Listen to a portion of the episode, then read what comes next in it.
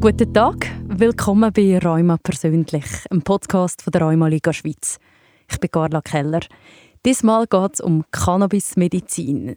Das ist ein Thema, es kommt immer mehr auf. Seit einem Jahr, seit dem August 2022, kann man es medizinisch sich verschreiben lassen, ohne Sonderbewilligung vom BAG. Aber was nützt es wirklich? Was ist schwieriger daran und wieso gibt es fast keine Studien dazu? Darüber rede ich heute mit zwei Fachpersonen. Und ihr hört auch von Rheuma-Betroffenen, die CBD oder THC zu medizinischen Zwecken nutzen, wie es ihnen damit geht. Willkommen im Studio Dr. Martin Oeri vom Rheuma- und Schmerzzentrum Frauenfeld und Dr. Manfred Fankhauser, Geschäftsführer von der Bahnhofapotheke Langnau, spezialisiert auf medizinisches Cannabis. Grüß Grüezi. Zum zuerst mal Begrifflichkeiten klären. Wahrscheinlich hören jetzt auch ein paar zu, die so denken, oh, Cannabis, Kiffen. Es geht jetzt um den medizinischen Einsatz, vor allem bei Rheuma. Einfach gesagt, was ist der Unterschied zwischen dem medizinischen Cannabis und den Drogen, Martin? Der medizinische Cannabis tun wir äh, vornehmlich als Tropfen äh, anwenden und die Tropfen wirken viel langsamer und viel weniger äh, aufputschend wie äh, gerauchtes Cannabis. Und äh, es ist überwacht von einem Arzt. Wir tun in dem Sinn das Ziel der Behandlung definieren mit dem Patient und auch, ob das Ziel, ob er dem Ziel näher kommt oder nicht. Manfred, kannst du gerade noch sagen, welche Art von Cannabis wird denn in der Medizin eingesetzt, die ihr eben zum Beispiel auch anbietet und in welcher Form? Ja, es ist so, wie der, wie der Herr Röhrig gesagt hat, das sind vor allem mit Tropfenform, verschiedene Arten von Tropfenform muss äh, aber auch sagen, neuerdings könnte man auch Cannabisblüten verschreiben. Also Ärzte hätten heute die Möglichkeit, seit dem 1. August 2022, also Cannabiskraut, Marihuana zu verschreiben. Kommen wir vielleicht noch drauf, ist natürlich sehr umstritten, ob man das will, ob das therapeutisch ist. Ist das nicht irgendwie wieder eine Vermischung von Patient, Konsument? Aber in erster Linie sind es eben schon, sind Tropfen. Und vielleicht auch noch ein Unterschied, der jetzt vorhin noch nicht erwähnt wurde, finde ich schon ganz wichtig, ist die Dosis. Also Patienten, die Cannabis in welcher Form auch immer reinnehmen, kommen in der Regel mit viel, viel geringeren Dosen aus als jemand, der das rauchen Oder ein bisschen überspitzt gesagt, jemand, der kiffen, ist eigentlich aus zumindest aus meiner Sicht, ich weiß nicht, ob es der Martin Öri so gesagt ist, ist eigentlich eine Überdosierung von einer Substanz, wenn man es aus medizinischer Sicht anschaut. Welche Wirkung wird denn beabsichtigt? Ja, also Jetzt in dem Fall, wo wir heute natürlich reden, ist natürlich vor allem die Schmerzstillung, die Entzündungshemmung. Aber äh, wir kommen ja noch glaub, drauf, was für andere ähm, wie soll ich sagen, therapeutische Möglichkeiten Cannabis so noch hat. Die sind extrem vielfältig. Aber hier geht es jetzt natürlich schon in erster Linie um die Schmerzbekämpfung. Mhm. Wie es wirklich nützt, dazu gibt es aber wirklich noch keine Studie. Auf das kommen wir noch. Wir haben von der Rheumaliga Schweiz eine Social-Media-Umfrage gemacht. Bei 50 Teilnehmenden haben 20 gesagt, ja, sie nehmen Cannabismedizin und alle haben gesagt, es hilft. Vor allem genannt worden ist, dass es entspannt, dass es schmerzlindernd ist und dass besser schlafen können. Nicht alle würden es aber weiterempfehlen. Aus Argumenten sind von jemandem, der verschiedene CBD-Produkte getestet hat und dann keine schmerzlindernde Wirkung verspürt hat. Und jemand hat rückgemeldet, die Person hat ein Jahr lang Tropfen genommen und sie haben nicht gewirkt. Aber es, einerseits die einen, dass viele sagen, äh, es, es hilft, andere sagen, es hilft nicht. Wie sehen ihr das aus medizinischer Sicht? Kann medizinisches Cannabis bei Rheuma-Betroffenen wirklich entzündungshemmend mit CBD oder schmerzlindernd mit THC wirken, Martin? In der Rheumatologie setzen wir das Cannabis in erster Linie als Schmerzmedikament ein und äh, wissen nicht so genau, ob es jetzt auf die Entzündung hemmend wirkt oder nicht. Wir können das in der Rheumatologie in, unter diesen Bedingungen nicht messen. Aber wir tun mit jedem Patient ja ein Behandlungsziel abmachen. Äh, Treat to Target heißt das auf Neudeutsch. Und in dem Sinn tun wir jedem Patient einzeln die Ziel anstreben und setzen verschiedene Substanzen ein und sehen dann, ob wir diesen Ziel näher kommen oder nicht. Es ist die Schwierigkeit, wenn wir vier verschiedene Substanzen einsetzen, ein Schmerzmittel, Normalschmerzmittel, ein klassisches Rheumamittel, vielleicht noch ein zweites klassisches Rheumamittel und dann noch als viertes Cannabis. Ja, welches Mittel hat jetzt geholfen? Und jeder Mensch möchte eigentlich so wenig wie möglich Medikament einnehmen. Das heißt, wir probieren am Ziel näher zu kommen, das Ziel zu erreichen. Und wenn wir das Ziel erreicht haben, dann passiert ein Lerneffekt, auf dem Weg dazu äh, passiert ein Lerneffekt und nachher tun wir wieder Medikament reduzieren. Und dann tun wir abmachen, welches Medikament wir zuerst reduzieren. Und das kann immer bei jedem Patienten unterschiedlich sein. So gibt es Patienten, zwei Patienten, die genau das Gleiche haben und ich das total anders behandeln, weil die Ziele anders gesetzt sind. Es kommt nur auf Ziel drauf an. Und eben, da kann man auch sagen, und es kommt auch auf die Person drauf ab, oder wie dass sie dann darauf reagiert, weil nicht alle Körper gleich darauf reagieren. Genau, ja. Aber kann man dann nicht einfach Cannabis-Medizin einsetzen und einfach nur das und dann schauen, anstatt dass gleichzeitig noch andere Medikamente im Spiel sind und dann weiß man eben nicht, was jetzt nützt? Wir, wir, Cannabis ist kein Allheilmittel. Es hat zwar die Ausstrahlung und wenn man dann sich damit beschäftigt, kommt man das Gefühl über, oh, das ist gesund und das ist gut, jeder muss das nehmen, aber vor dieser Einstellung, äh, da möchte ich warnen. Martin, du hast aber Gefahren auch angesprochen. Ähm, Manfred, wie wird denn der Konsum kontrolliert? Weil es ist ja schon so, dass man gerade als erstes auch denkt, ja, das macht doch abhängig. Ja, das ist überhaupt kein Problem. Also die Gefahr besteht in dem Sinne eigentlich nicht. Oder wenn ein Arzt das verschreibt, das Cannabispräparat, ist das unter strenger Kontrolle. Es, braucht ein sogenanntes Betäubungsmittelrezept, zumindest von den äh, Medikamenten, die THC, also das Tetrahydrocannabinol, also der berauschende Stoff enthalten. Die reinen CBD, Cannabidiol-Präparate bedingen ein normales Rezept. Und die, wo, wo man meinen ja, die sind ein bisschen problematisch mit äh, Kiffen und so und die werden durch das Betäubungsmittelrezept sehr streng kontrolliert. Das ist bei anderen Betäubungsmitteln so. Also wir als Apotheke dürfen dann natürlich nicht einfach jede Menge abgeben. Wir können nur genau so viel abgeben, wie verordnet ist. Wir haben eine Kontrolle in dem Sinn, dass wir wissen, ja, der Patient muss so und so viele Tropfen nehmen pro Tag. Dann schauen wir natürlich, schauen, äh, das längt beispielsweise drei Wochen, vier Wochen. Und wenn natürlich der Patient sich nach einer Woche meldet und er muss wieder Tropfen bestellen, äh, da ist das, irgendetwas ist da nicht, entweder hat der Dosis selber erhöht oder vielleicht mit Rücksprache mit dem Arzt. Aber da, wenn das für uns nicht klar ist, dann nehmen wir natürlich mit Rücksprache mit dem behandelnden Arzt und fragen nach, ist das richtig? Der Patient hat schon nicht mehr, oder das, also von dem her, das, und das kann ich wirklich bestätigen aus jetzt 15 Jahren Erfahrung, eigentlich das Missbrauchpotenzial, also das, das, das ist kaum vorhanden. Das wäre theoretisch vorhanden, wenn man das nicht kontrolliert, das ist klar. Aber äh, muss auch noch sagen, Tropfen sind nicht das Richtige. Für die Patienten, die das eben nicht als Patient, sondern eher als Konsumenten, die tun natürlich nicht äh, die Tropfen nehmen. Gibt es einen Unterschied von den Gefahren von Jugendlichen und Erwachsenen, die es nehmen? Oder sogar Kinder? Mit äh, Kindern habe ich es nie angewendet, würde mich auch nie trauen, das anzuwenden. Wenn man sich mit dem Endokannabinoid-System beschäftigt, also unserer eigenen unserem eigenen Cannabis im Körper, wo sehr eine wichtige Funktion, Schutz- und Aufbaufunktion hat im Körper, ist äh, ein wachsendes Nervensystem, würde man irgendwie beeinflussen, ohne dass man wissen, wie man das beeinflussen würde. Das wird sich niemand getrauen. Manfred, du willst auch noch etwas sagen? Ja, ich kann das vielleicht noch ergänzen. Ich denke, jetzt für das Fachgebiet Rheuma, Schmerz ist das, ähm, äh, ist das sicher so, wie Martin Öri sagt. Wir haben allerdings, dass ich das auch noch äh, vielleicht kann sagen, wir haben schon Verschreibungen für Kinder, auch für Kleinkinder, für Kleinstkinder, aber das sind andere Indikationen. Oder das sind vor allem äh, so Geburtsgebrechen, Zerebralparese, extreme Spasmen.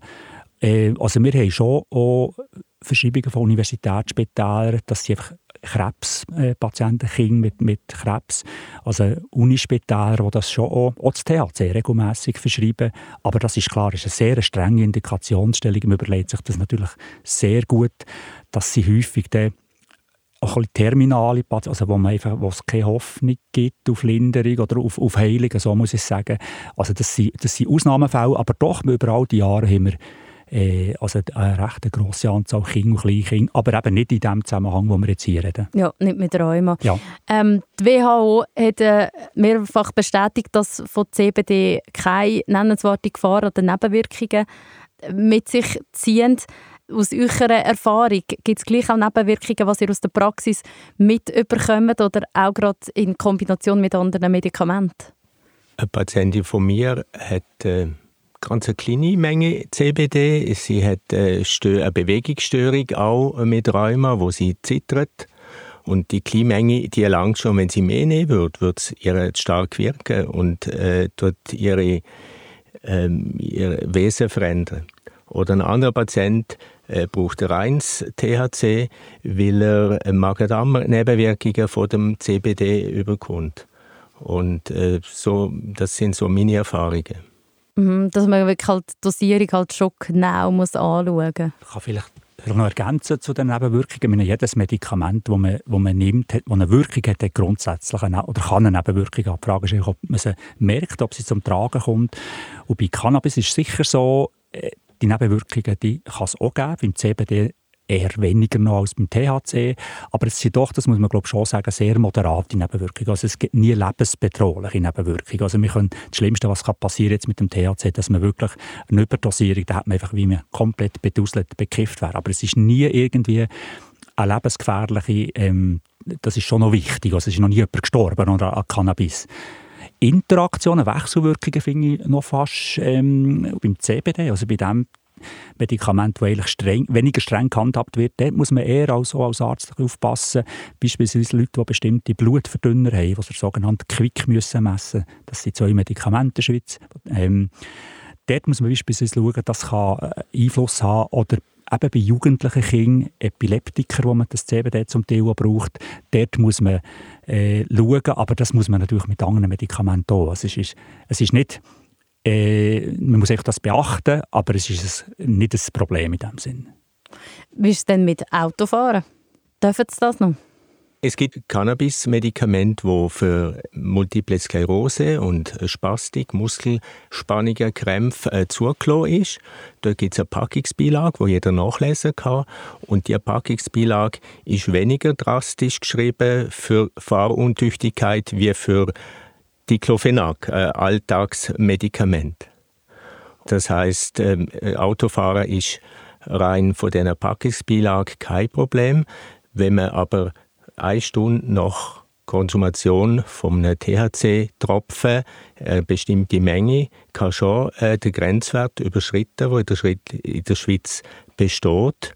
Und wenn man dann noch äh, sich komisch verhalten dazu, kann man sich schon auch gefährden.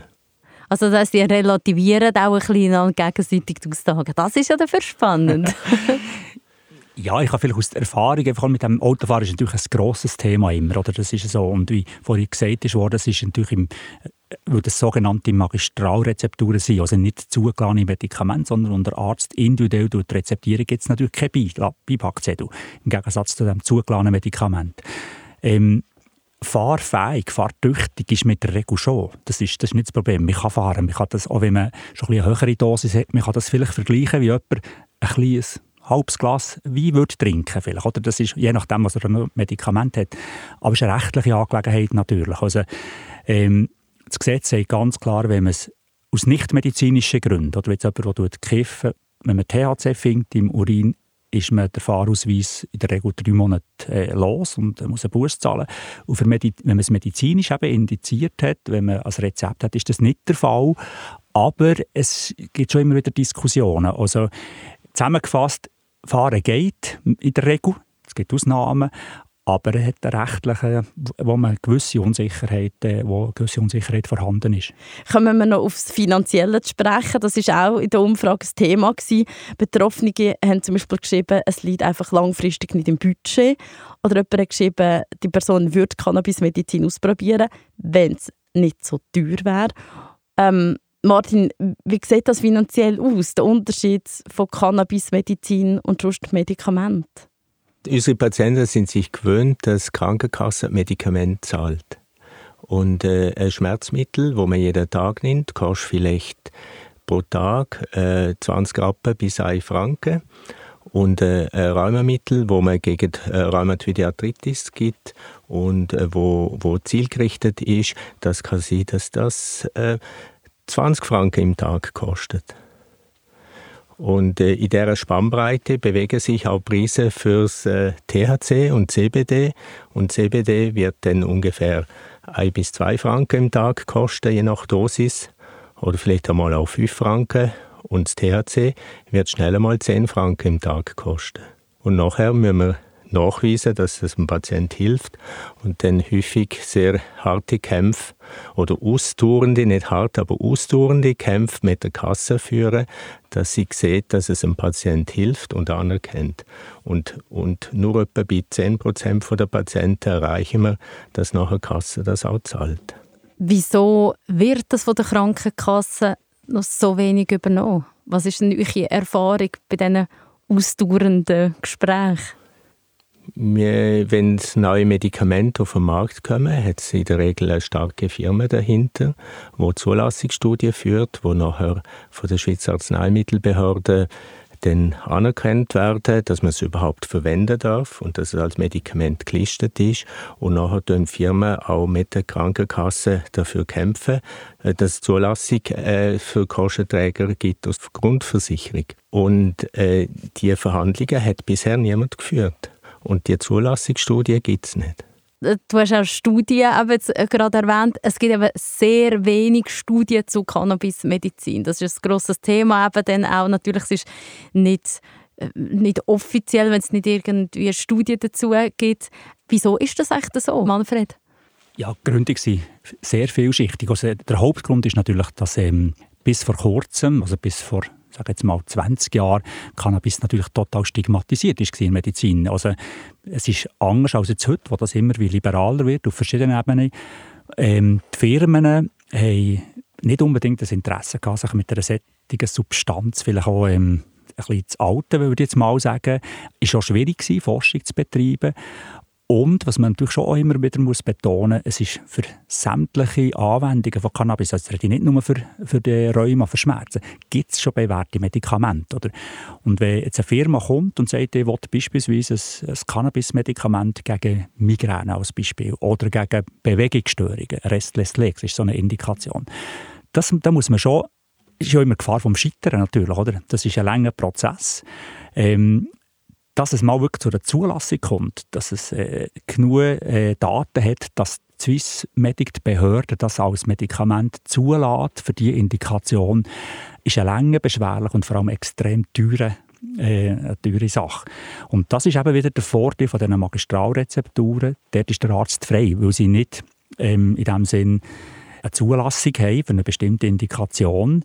Da kann der Arzt für sich frei entscheiden, ob ich das für diesen, diesen Zweck ähm, einsetzen. Und das ist ein grosser Vorteil. Das betrifft nicht nur Cannabis, es gibt andere Substanzen auch, wo die Apotheken Berechtigung haben, auf eine bestimmte Verordnung vom Arzt selber ein Medikament herzustellen. Aber das ist, glaube ich, schon der Grund, ähm, wobei das Pendel schlägt langsam ja wieder so ein bisschen zurück. Also eben die Öffnung vor einem Jahr, also das heißt, jetzt hat man Cannabis wieder wie salonfähig gemacht. Es ist einfacher, das zu verordnen. Ähm, es ist wieder in sogenannten Pharmakopoe, im Arzneibuch im offiziellen. Also Cannabis erlebt schon eine Renaissance, die eigentlich auch ein bisschen einzigartig ist. Also es ist sehr, sehr selten, dass eine Substanz oder eine Substanzklasse mit Medizin hat gebraucht, sehr bewährt ist. Das ist bei Cannabis der Fall. Vor 100 Jahren war das ein total akzeptiertes Medikament. Dann verschwindet das komplett in der Versenkung. Also wirklich wird sogar stigmatisiert, verteufelt und so weiter. Und jetzt kommt es wieder. Natürlich zögerlich, es braucht noch ein bisschen, aber trotzdem, es fährt sich wieder langsam etablieren und das ist sehr, sehr außergewöhnlich für einen Arzneistoff. Im Episodenbeschreib hat es auch noch äh, einen Link zu einem spannenden Artikel dazu, eben wie die Cannabis-Medizin sich auch im Verlauf der Jahre verändert hat. Ähm, wenn wir eben so über die Zukunft reden, das politische Umfeld, wie, wie wird unter den Rheumatologinnen und Rheumatologen darüber geredet, über die Cannabis-Medizin? Was spürt ihr so für, äh, ja, für einen Vibe? Ich spüre ähm, enttäuschend wenig Vibe unter den Rheumatologen, weil es, es erfordert schon ein gewisses Engagement vom Arzt. Er muss auch selber daran glauben. Aber wir haben ja alle wenig von diesen Patienten behandelt mit dem Medikament, weil es mühsam ist. Man muss äh, initiativ sein, Briefe schreiben. Ähm, und, und so ist, ist eher abwehrende äh, Haltung von meinen Kollegen. Mhm. Das ist auch bei der Umfrage bei den Rheuma-Betroffenen rausgekommen, die wir gemacht haben von der Rheuma-Liga Schweiz. Äh, jemand hat geschrieben, die Ärztin hat Cannabis aufgrund vom unverhältnismäßig bürokratischen Aufwand nicht verschreiben Und auch politisch, dass er nicht sieht, dass das jetzt eben, Manfred hat vorhin gesagt, es ist auch eine langwierige Sache. Es, es, es, könnte so langsam etwas in die Richtung gehen, aber es wird wahrscheinlich eben weiterhin viel Engagement brauchen von den Patientinnen und Ärztinnen. Ja, es ist sicher so. Also das Engagement und die Bereitschaft der Ärzte ist noch ist sicher schon viel besser als noch vor ein paar Jahren, aber ich begreife es natürlich gut. Der Aufwand, es ist so. Der Arzt kann nicht einfach ein Rezept ausstellen und damit ist es getan. Äh, es braucht immer noch sogenannte Begleiterhebung. Also also der Arzt muss dann gleich noch äh, gewisse Sachen erfassen. Und eben, wenn es dann vor allem Kosten geht, der Kostengutssprache, das ist dann, glaube ich, noch der mühsame Teil. Es ist, äh, wie der Martin Höri sagt, das ist schon das Engagement des Arztes ist eine Voraussetzung und das wissen wir alle, die Ärzte haben nicht unbeschränkt Zeit. Also das ist, das ist eine Schwierigkeit, oder? Das ist, ähm, was kann man machen? Ja, also ich glaube einfach, je, je länger und vielleicht auch noch gewissen Widerstand, man hat gleich auch noch, weil man es nicht so kennt, oder? Es ist, es ist vielleicht gleich manchmal noch die Verknüpfung zu Drogen, so, wobei das erleben wir eigentlich selten. Es ist mehr der Aufwand, administrativ, dass der sagt, oh, ich habe so, so viel zu tun und, und und die Patienten, die das ähm, brauchen, benötigen, jetzt rede ich wieder nicht nur von Rheuma, oder, äh, sind natürlich häufig auch sehr anspruchsvolle Patienten im Sinne von, die brauchen recht viel Betreuung. Die haben schon sehr viel ausprobiert, die haben äh, Ende des Lateins ein bisschen, also wir merken das bei unserer Apotheke, das ist unsere Haupttätigkeit, nicht die Medikamente herstellen, sondern die Betreuung, Beratung, die wir als Apotheke einen grossen Teil übernehmen, auf Wunsch von Mars, kommt ein bisschen darauf ab. Wir haben Patienten, die uns zweimal in Woche anrufen und fragen. Und, und das ist nicht zu unterschätzen. Mhm. Martin? Es hat äh, auch mit der Krankheit selber zu tun. Äh, wir behandeln ja nicht akute Schmerzen, sondern wir behandeln chronische Schmerzen. Und das ist eine komplexe Erkrankung, wo das ganze Nervensystem mitbeteiligt ist und wo man keine schnellen Veränderungen erzielen kann. Und äh, wir messen Schmerzen mit der Schmerzskala häufig 0 bis 10, elfteilige Schmerzskala. Und auch die zugelassenen Medikamente erreichen dort eine Verbesserung im Schnitt um einen Punkt. Und das ist auch nicht einfach festzustellen. Und äh, in der Schmerzstudie beim Cannabis kann es sein, dass äh, nur einer von fünf äh, 30-prozentige Schmerzverbesserung hat. Und, äh, und, und das ist ein langer Zeitprozess, äh, um das zu erkennen. Und das macht das Ganze auch kompliziert. Wenn wir äh, jetzt aber noch weiter anschauen, wenn jetzt jemand sich dafür interessiert, eben, es ist schwierig, es braucht Engagement, ähm, über das haben wir jetzt geredet.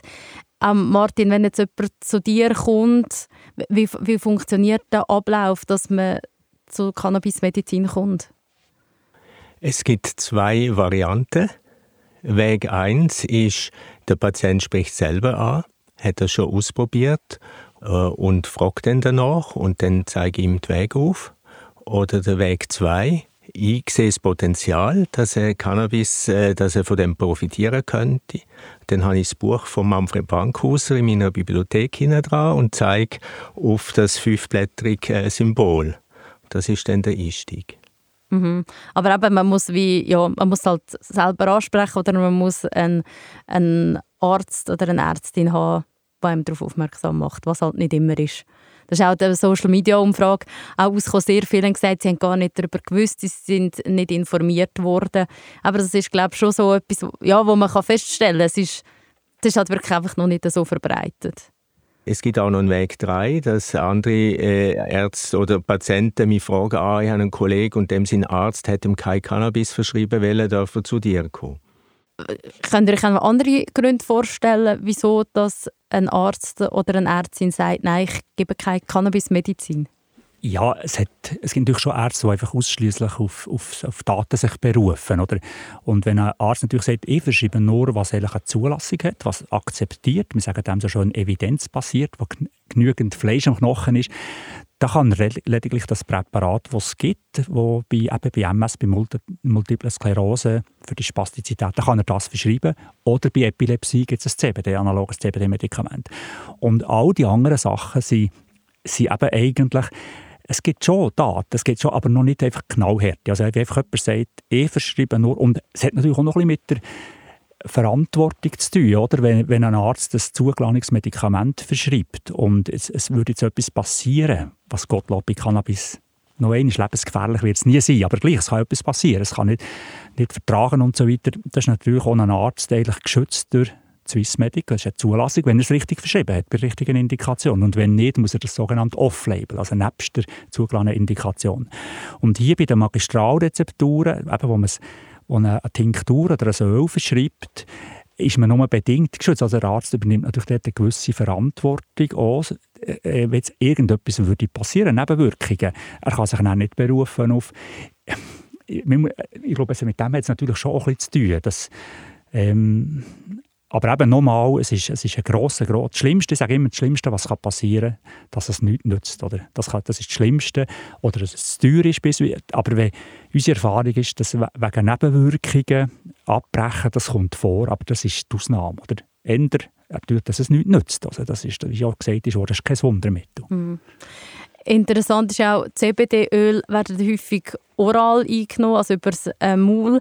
Ähm, das ist ein offenes Geheimnis, habe ich gehört aus der Rheuma-Community. Ähm, Neu ähm, enthalten die Öl auch Vergällungsmittel damit, man sie, ja, damit sie nicht mehr so angenehm sind. Für viele Betroffene sind die Öle aber wichtig Bestandteil von der Therapie. Ist es schon auch noch speziell, dass man sagt, oh nein, das wollen wir nicht. Du nickst, Manfred. Ja, ich kann vielleicht ein Wort dazu sagen, die, die so frei Präparate, das ist, ähm, die werden nicht als Arzneistoffe eingestuft. Die werden als sogenannte Chemikalien werden die behandelt. Also wie eine, wie eine, wie eine Substanz, äh, die man im Chemiekasten hat, wenn man so will. Und das Problem war, dass man lange zugeschaut hat, äh, das CBD ist eben lange nicht als Arzneistoff angeschaut worden, mehr so als Lifestyle, also Nahrungsergänzungsmittel und so weiter oder das sind sehr viele Firmen gekommen, haben solche Präparate auf den Markt gebracht und sind nicht immer alle in guter Qualität gewesen. Das hat dazu geführt, dass, ähm, dass man das mehrfach untersucht hat und gesehen, dass der zum Teil in diesen Präparaten nicht das drin ist, was drin sein soll. Zu viel THC, zu wenig Wirkstoff, andere Wirkstoffe, zum Teil auch bedenkliche. Also zusammengefasst, das Problem ist eigentlich von der Branche gemacht worden, die nicht von der Medizinseite herkommt.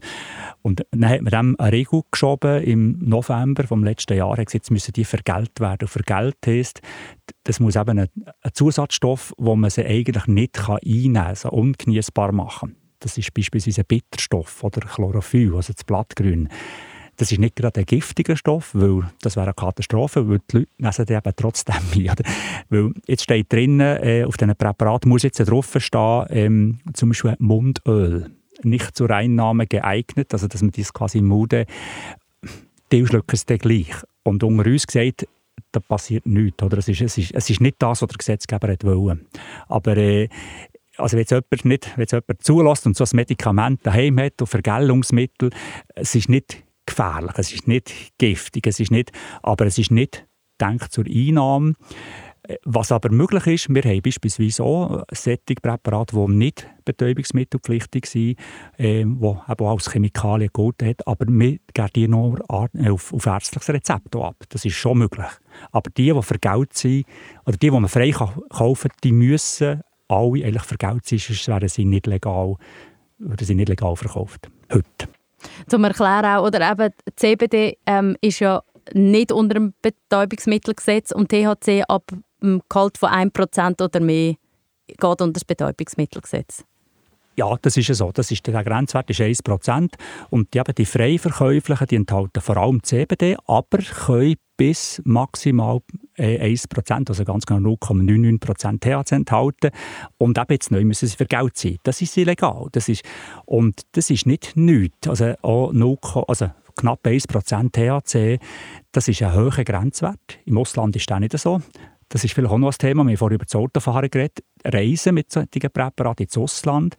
Ähm, jetzt geht mit einem solchen Präparat ins Ausland, in den europäischen Raum, ist zum Beispiel nicht, also ist schon möglich, aber man macht es strafbar, weil dort ist der Grenzwert tiefer, das ist 0,2.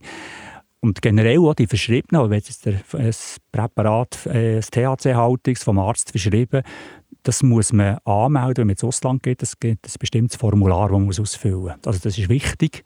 Und in gewissen Ländern, im außereuropäischen Raum, also ich sag mal so asiatischen Raum, arabischen Raum, also der, das, ähm, das ist sehr heikel. Ähm, das muss man sich gut, also muss man sich gut informieren, was man darf und was nicht. Ja, das ist in der Umfrage ist das auch mehrfach genannt worden. Eben, es ist halt etwas, man kann es nur in der Schweiz konsumieren, sonst wirklich, wenn man geht, reisen hast du es halt nicht. Aus ähm, Abschluss nimmt mich noch gerne Wunder, welchen Stellenwert das ihr seht äh, für medizinisches Cannabis in der Rheumatherapie. Martin. In der Rheumatherapie muss ich nachfragen, was, welche Rheumatherapie ist gemeint?